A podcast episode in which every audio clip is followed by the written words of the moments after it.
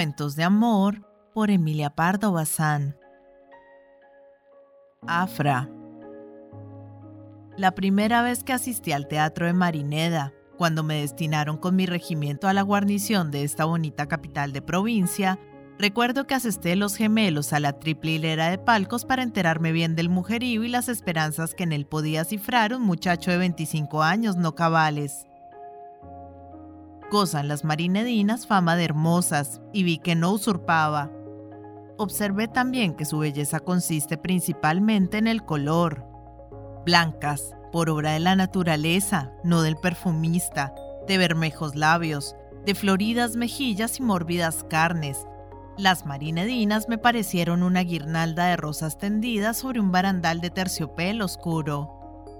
De pronto, en el cristal de los anteojos que yo paseaba lentamente por su sodicha guirnalda, se encuadró un rostro que me fijó los gemelos en la dirección que entonces tenían. Y no es que aquel rostro sobrepujase en hermosura a los demás, sino que se diferenciaba a todos por la expresión y el carácter. En vez de una fresca encarnadura y un plácido y picaresco gesto, vi un rostro descolorido, de líneas enérgicas, de ojos verdes, coronados por cejas negrísimas, casi juntas, que le prestaban una severidad singular, de nariz delicada y bien diseñada, pero de alas móviles, reveladoras de la pasión vehemente. Una cara de corte severo, casi viril, que coronaba un casco de trenzas de un negro de tinta, pesada cabellera que debía de absorber los jugos vitales y causar daño a su poseedora.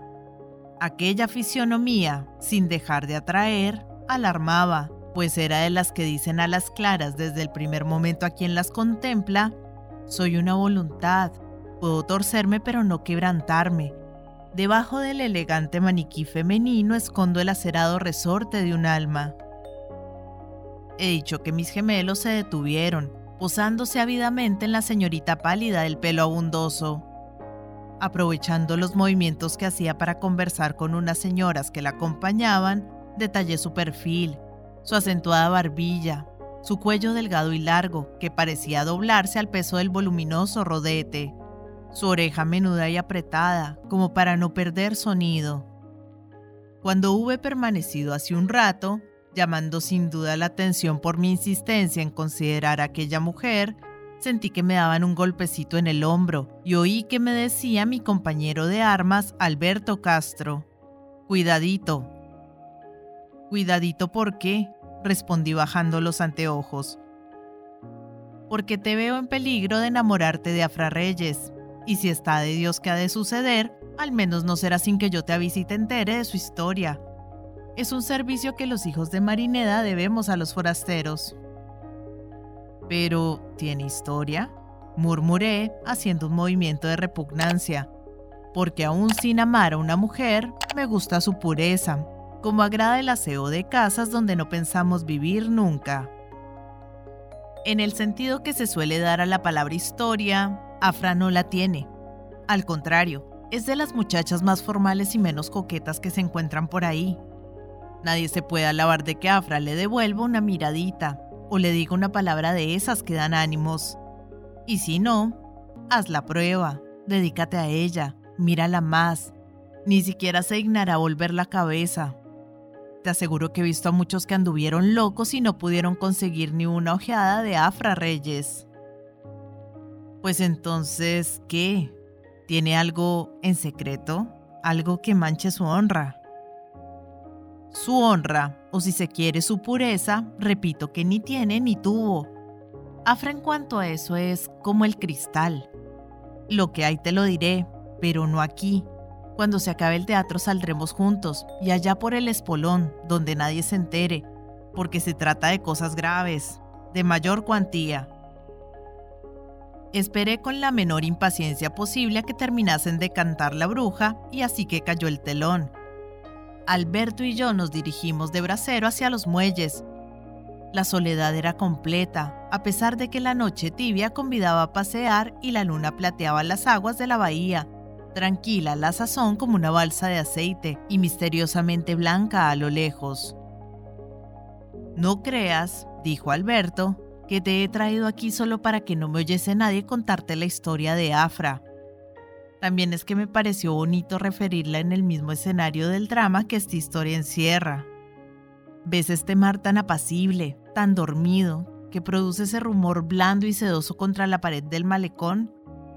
Pues solo este mar y Dios, que lo ha hecho, pueden alabarse de conocer la verdad entera respecto a la mujer que te ha llamado la atención en el teatro.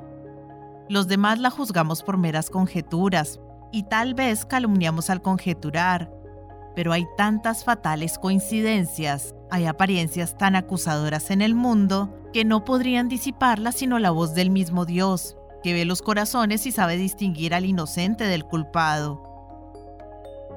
Afra Reyes es hija de un acaudalado comerciante.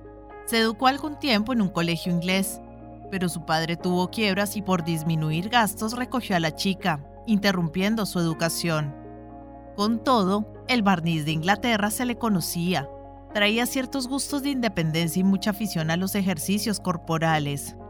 Cuando llegó la época de los baños no se habló en el pueblo sino de su destreza y vigor para nadar. Una cosa sorprendente.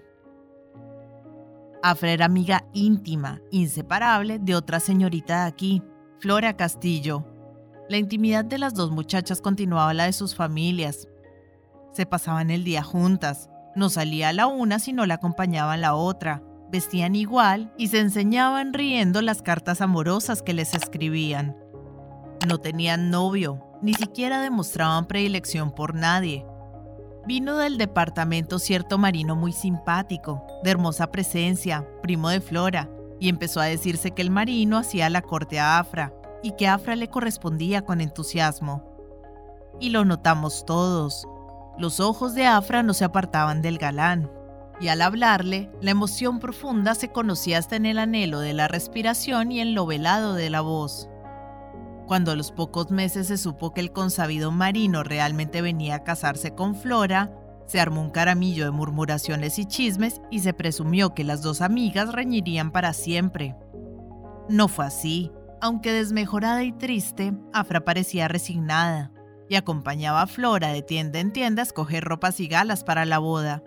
Esto sucedía en agosto. En septiembre, poco antes de la fecha señalada para el enlace, las dos amigas fueron, como de costumbre, a bañarse juntas allí, ¿no ves? En la playita de San Huintila, donde suele haber mar brava. Generalmente las acompañaba el novio, pero aquel día sin duda tenía que hacer, pues no las acompañó.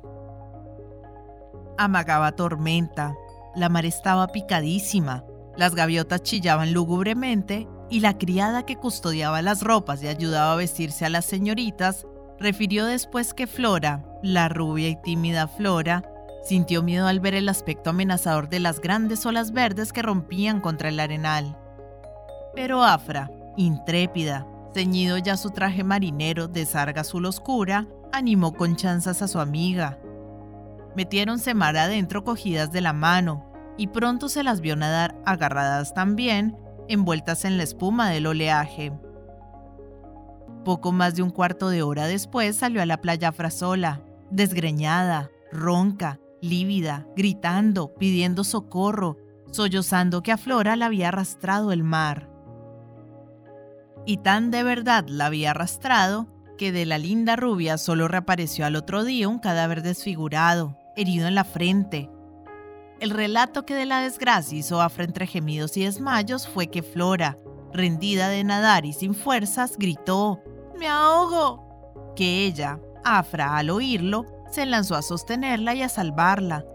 Que Flora, al forcejear para no irse a fondo, se llevaba a Afra al abismo, pero que aún así hubiesen logrado quizás salir a tierra si la fatalidad no las empuja hacia un transatlántico fondeado en la bahía desde por la mañana. Al chocar con la quilla, Flora se hizo la herida horrible y Afra recibió también los arañazos y magulladuras que se notaban en sus manos y rostro. Que si creo en Afra, solo añadiré que al marido, novio de Flora, no volvió a vérsele por aquí, y Afra desde entonces no ha sonreído nunca. Por lo demás, acuérdate de lo que dice la sabiduría. El corazón del hombre, selva oscura, Figúrate el de la mujer.